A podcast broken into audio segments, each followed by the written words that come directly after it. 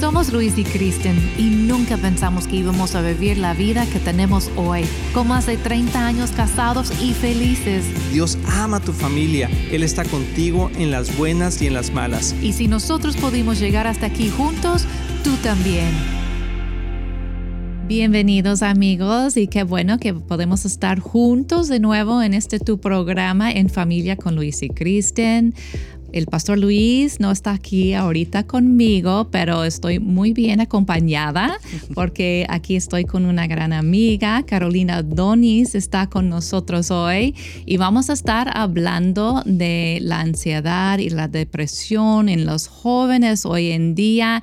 Ella es consejera psicológica, ¿verdad? Así, lo te explicas.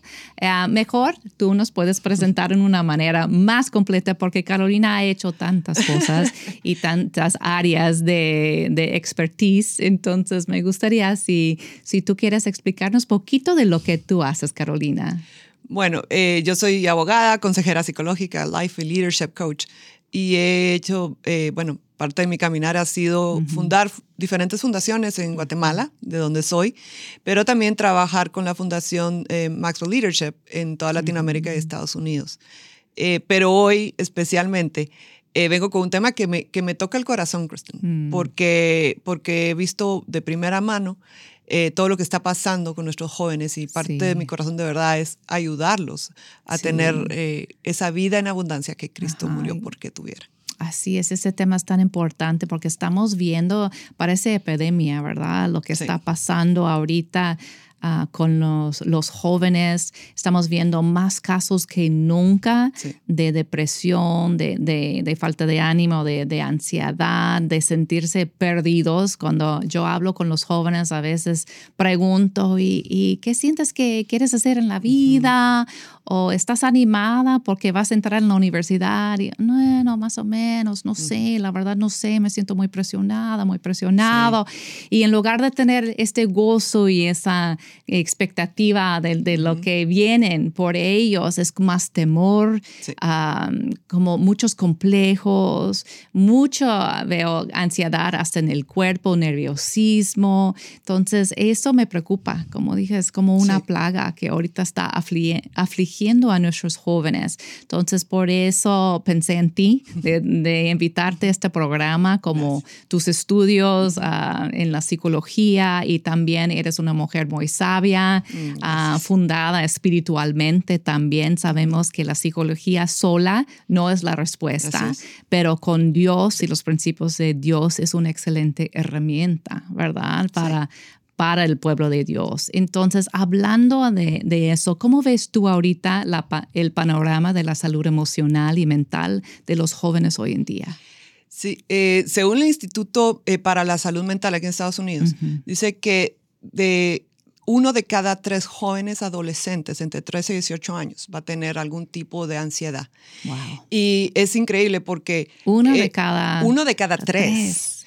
Y lo, que, lo que a mí me llamaba mucho la atención, porque uno piensa, ah, COVID y fue post-COVID, todo esto, pero realmente ya venía en ascenso. O sea, del, más o menos de 1985 al 2012 hubo un ascenso del 20%. Y eso sí se subió aún más exponencialmente por la pandemia. Y es porque realmente el mundo actual eh, presiona mucho a los jóvenes y hay muchas razones por las que esto pasa. y, me encanta poder hablar de esos temas, de verdad, Kristen, y gracias por la oportunidad. Porque sobre todo en el mundo hispano hay mucho estigma aún con todo lo que es salud mental. Y dentro del pueblo cristiano, nosotros como cristianos tenemos que entender, como bien decía Pablo, somos espíritu, alma y cuerpo. Sí. Y si bien es cierto que hay cosas que podemos orar y obviamente la oración siempre ayuda. Claro hay cosas que tenemos que hacer cuando es físico, a veces es un desbalance químico lo que está pasando, o por ejemplo mental, cuando una persona está en ciertas situaciones de estrés muy constante, que hacen un cambio. Y poder hablar de eso y poder dar herramientas a las personas que están sufriendo eso es sumamente importante. Sí.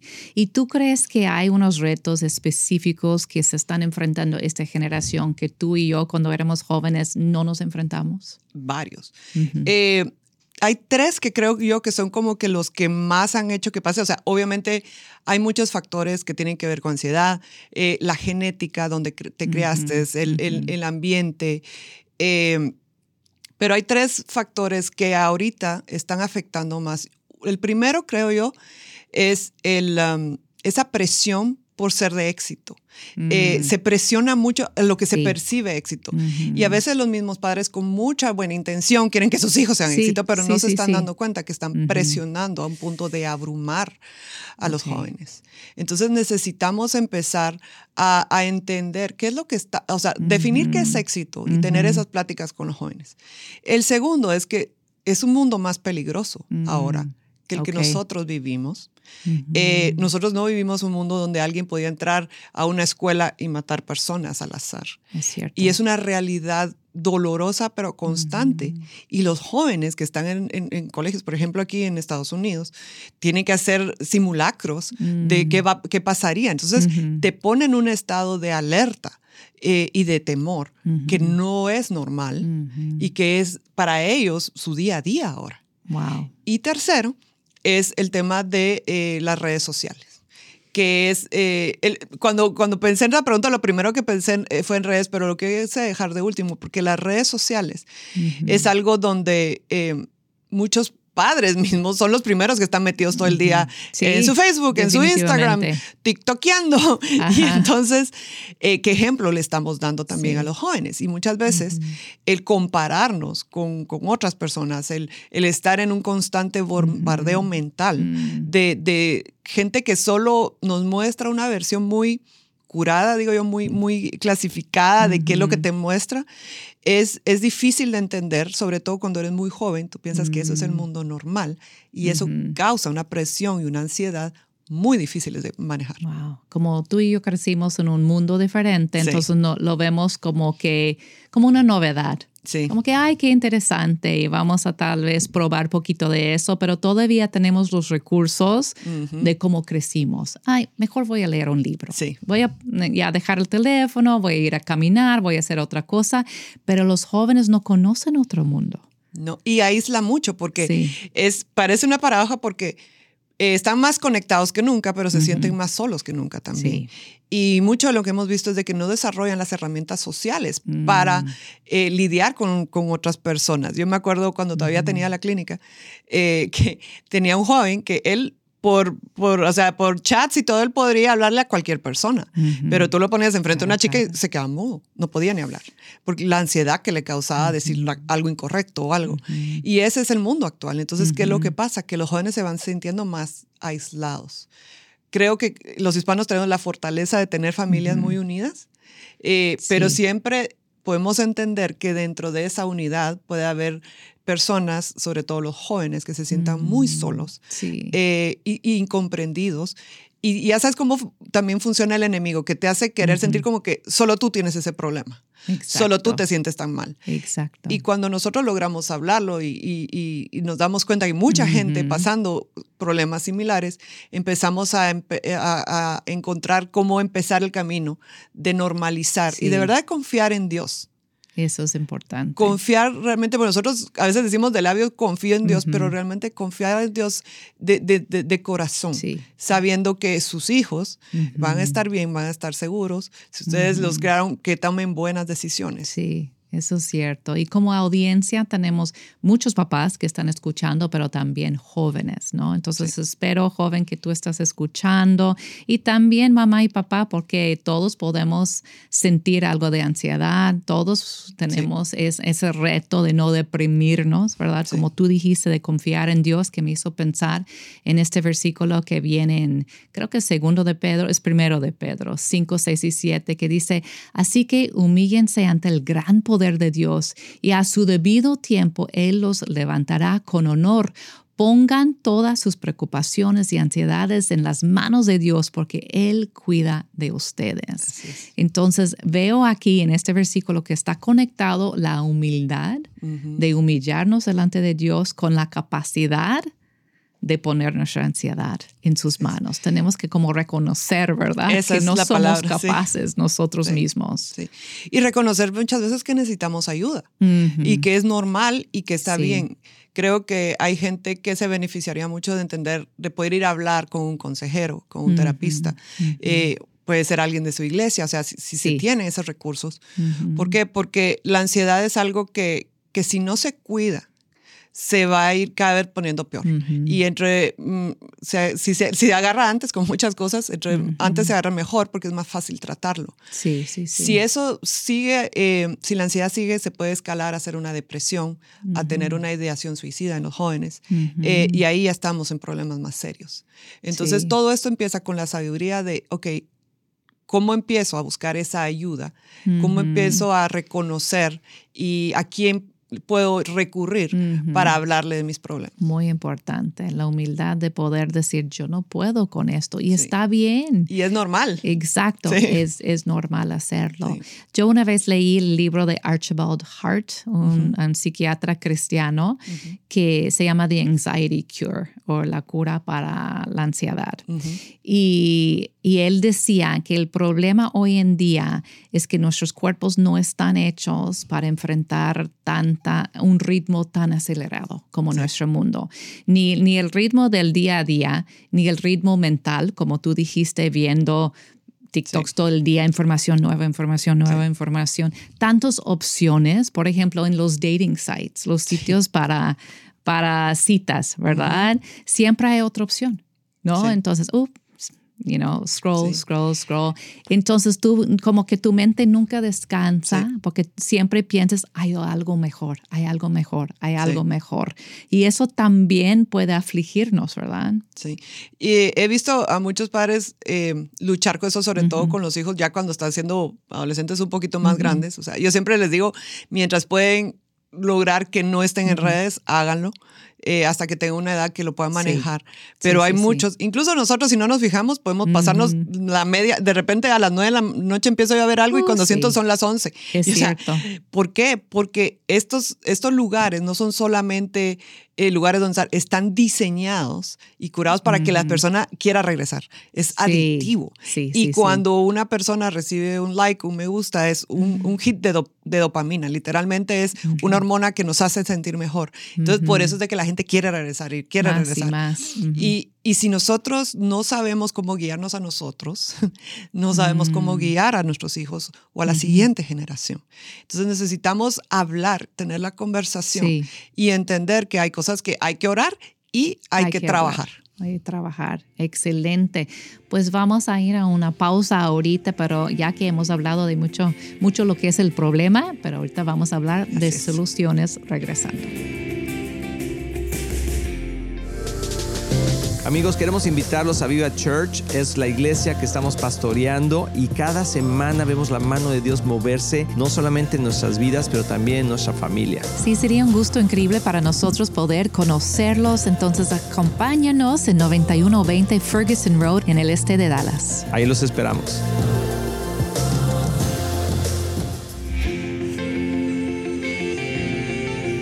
Aquí estamos de vuelta con esta plática tan interesante con Carolina Donis, que es una consejera profesional, psicóloga, ¿verdad? Experta en estos temas de lo que es la ansiedad y, depresión y cómo salir de ello. Y más bien también más bien, ah, lo espiritual, que tan importante es. La psicología es muy buena, es una buena herramienta y, aún mejor cuando lo combinamos con ese poder que Dios nos ha dado a través de los cursos y recursos espirituales que nos ha dado. Entonces, antes del break estábamos hablando de, yo mencioné el autor Archibald Hart, el doctor Hart. Y recuerdo esta frase que él dijo específicamente. Él dijo que nuestros cuerpos Ah, fueron hechos para ir al paso del camello, mm. pero nuestra sociedad va a paso de tren bala. Entonces, ah, por eso lo que está pasando en el cuerpo no puede producir suficiente químicos, como tú dices, y hormonas para alcanzar el ritmo de la vida. Entonces, llegamos al punto cuando ya se nos acabó como que ya, ya todas las sustancias internas ya, ya están acabadas, ya, ya no hay más recurso y, y tenemos que reestablecer hasta el cuerpo. Como tú mencionaste, somos cuerpo, alma y espíritu. Entonces, tenemos que como tomar acción, yo diría, en esas tres áreas, ¿verdad? Entonces, ¿cómo podemos enfrentar esas tres áreas, tanto cuerpo, espíritu y alma, para combatir lo que es ansiedad y depresión? Yo creo que primero es eh, entender, o sea, hay, hay veces que es normal lo que estamos sintiendo. Todos experimentamos eh, periodos de tristeza, periodos de alegría. O sea, ese es el fluir humano, es el diseño divino de Dios, que nosotros tengamos todas estas emociones y todas pasan. Así como pasan las temporadas duras, pasan las temporadas que son felices, pero es, es lo normal de la vida. El problema de la ansiedad es que es, es, exceso de futuro.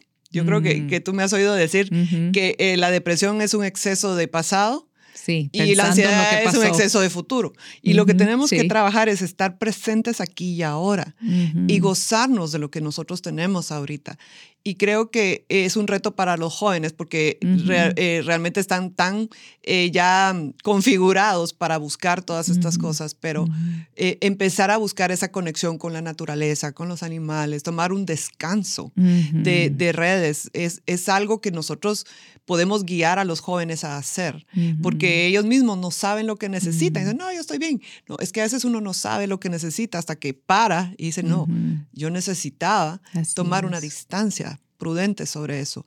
Y ahí está la, paz de Dios que sobrepasa todo entendimiento. Viene cuando nosotros entendemos que estamos en las manos de un Dios que quiere que nosotros vivamos plenos, vivamos felices, pero que vivamos dependiendo de Él. Entonces, el descanso mental, ¿verdad? El, descanso físico, dormir mejor, ¿verdad? Ya tener el, autodisciplina para decir, ya, hasta aquí, va a apagar voy a apagar el teléfono, voy a dormirme, a caminar, mencionaste, conectarnos con la naturaleza, nos refresca mucho en, en cuanto al físico y también lo emocional. Ah, mencionaste lo espiritual, ¿verdad? Las disciplinas de la fe son muy importantes para refrescarnos. Ah, también emocionalmente, practicar te escuché decir, es importante practicar y conectarnos cara a cara, no nada más a través de un aparato. Y eso lo podemos hacer en familia. Y como papás, ah, ayúdanos con esto. Ah, ¿Cómo nos puedes ayudar saber cuándo es un momento cuando tenemos que hacer algo, como esta intervención, porque no queremos estar ahí todo el día. ¿Qué te pasa, hijo? A, ver, ¿qué te está afligiendo? Te veo mal. A ver, platícame, platícame, platícame. Y como que no, no quiero, no quiero, no quiero. ¿Cómo podemos como papás llegar a nuestros hijos para que sí se abran y, y platican con nosotros?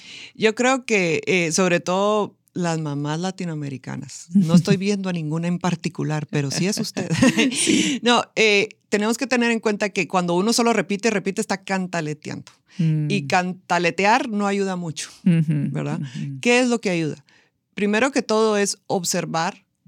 Si hay cambios en tu hijo, o sea, eh, se está retrayendo, eh, sus notas en el colegio bajaron, se está aislando, mm. no quiere ir a algún evento social, eh, o por ejemplo, se está quejando mucho de dolores, porque, mm, mm. o sea, Dios nos diseñó de una forma que es la ansiedad se nos presenta en el cuerpo, o sea, en tensiones, en dolores de cabeza, en dolor de nuca, en dolor de cuello, ¿qué es eso? Es nuestro cuerpo, en el diseño de Dios diciéndonos algo está mal. Sí. Y tenemos que hacer algo al respecto. Entonces, poner ojo a qué es lo que están pasando los jóvenes en eso es un buen primer paso para los papás. Segundo es conversar. Y cuando hablo conversar, no me refiero a que usted le diga las tres pasos que tiene que hacer para mejorar su vida, porque los jóvenes ya están aburridos de eso. Lo que conecta es hacer las preguntas y callarnos para escucharlos. Mm. Eso es clave, callarnos para escucharlos. ¿Por qué? Porque todos queremos ser escuchados desde un punto donde no nos sentimos mm. juzgados. Ah, y, el, y la cosa número uno que, lo, que nos sentimos es juzgados, nosotros nos quedamos callados. Mm no voy a hablar si mi papá me va a juzgar, mi mamá me va a juzgar porque me siento así o me siento allá. O nada más va, me va a decir qué hacer, un consejo todo el tiempo. Entonces, crear un espacio seguro de hablar con nuestros hijos significa que vamos a hablar y yo decir, te voy a hablar y te ofrezco no juzgarte y va a ser difícil, pero vamos a tratar.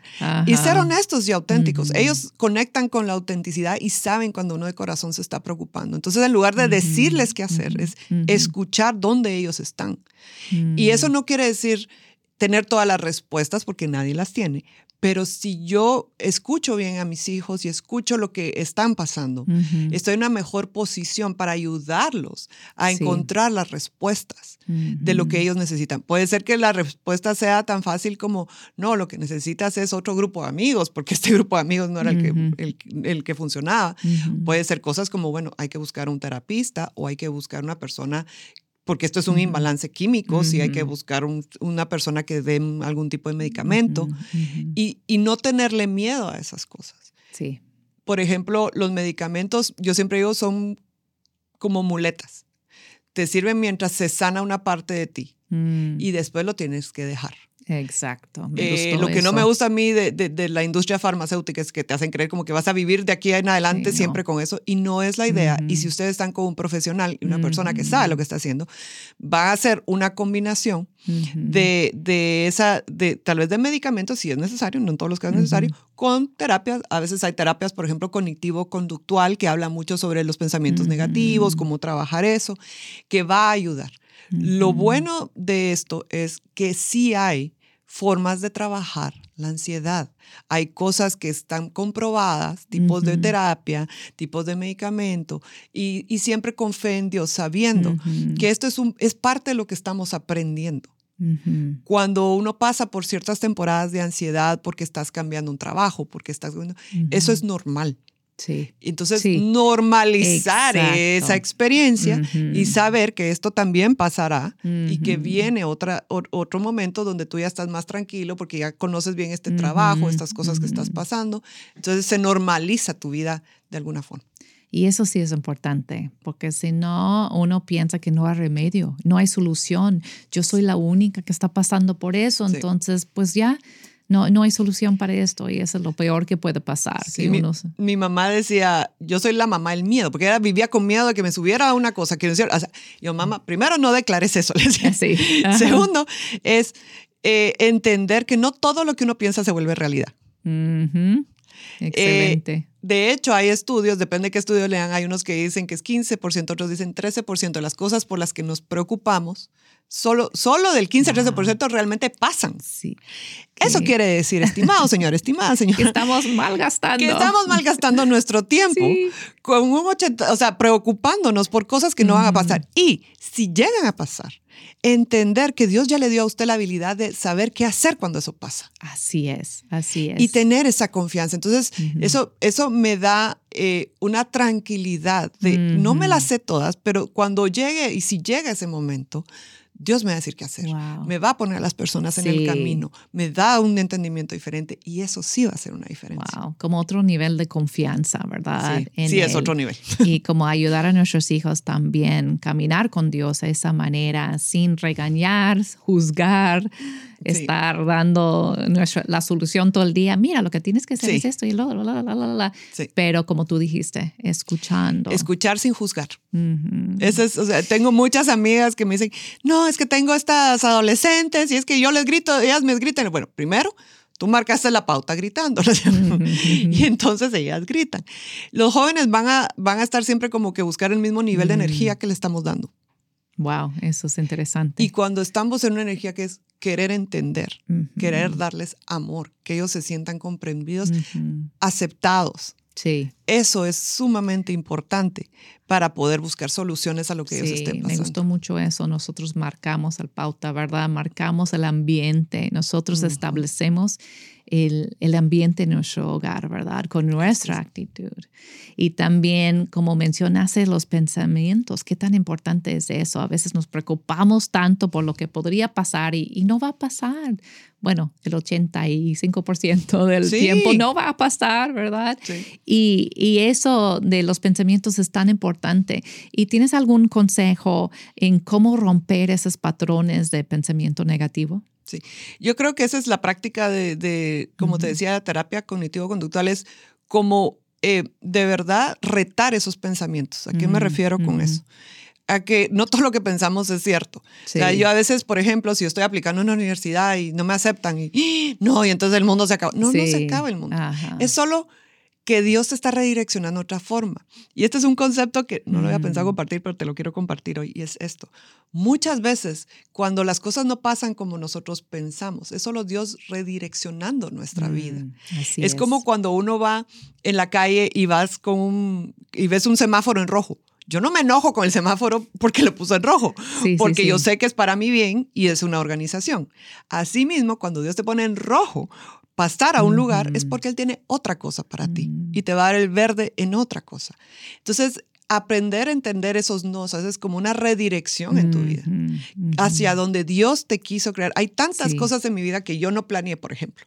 Eh, yo no planeé ni siquiera vivir en Estados Unidos. Yo estaba muy bien en Guatemala y bueno, por ahí se me atravesó un, un ciudadano americano y entonces así venimos a dar aquí.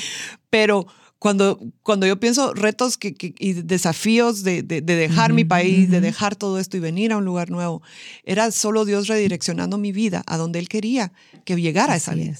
Y para, para otra cosa que Él tenía para mí. Entonces, eh, creo que es importante entender que nosotros tenemos que confiar que el que creó el mundo te creó a ti y creó un plan para tu vida, para que logremos confiar más en él. Amén. Excelente. Pues muchas gracias, Carolina, por darnos esos buenos consejos.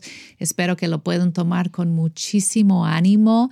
Papás, si tienen hijos luchando con esa depresión y ansiedad, buscan ayuda. Pueden empezar, obviamente, con esas prácticas con tus hijos y si ven, si necesitan más, buscan más, que, que no sea el tabú, ¿no? De, de buscar ayuda.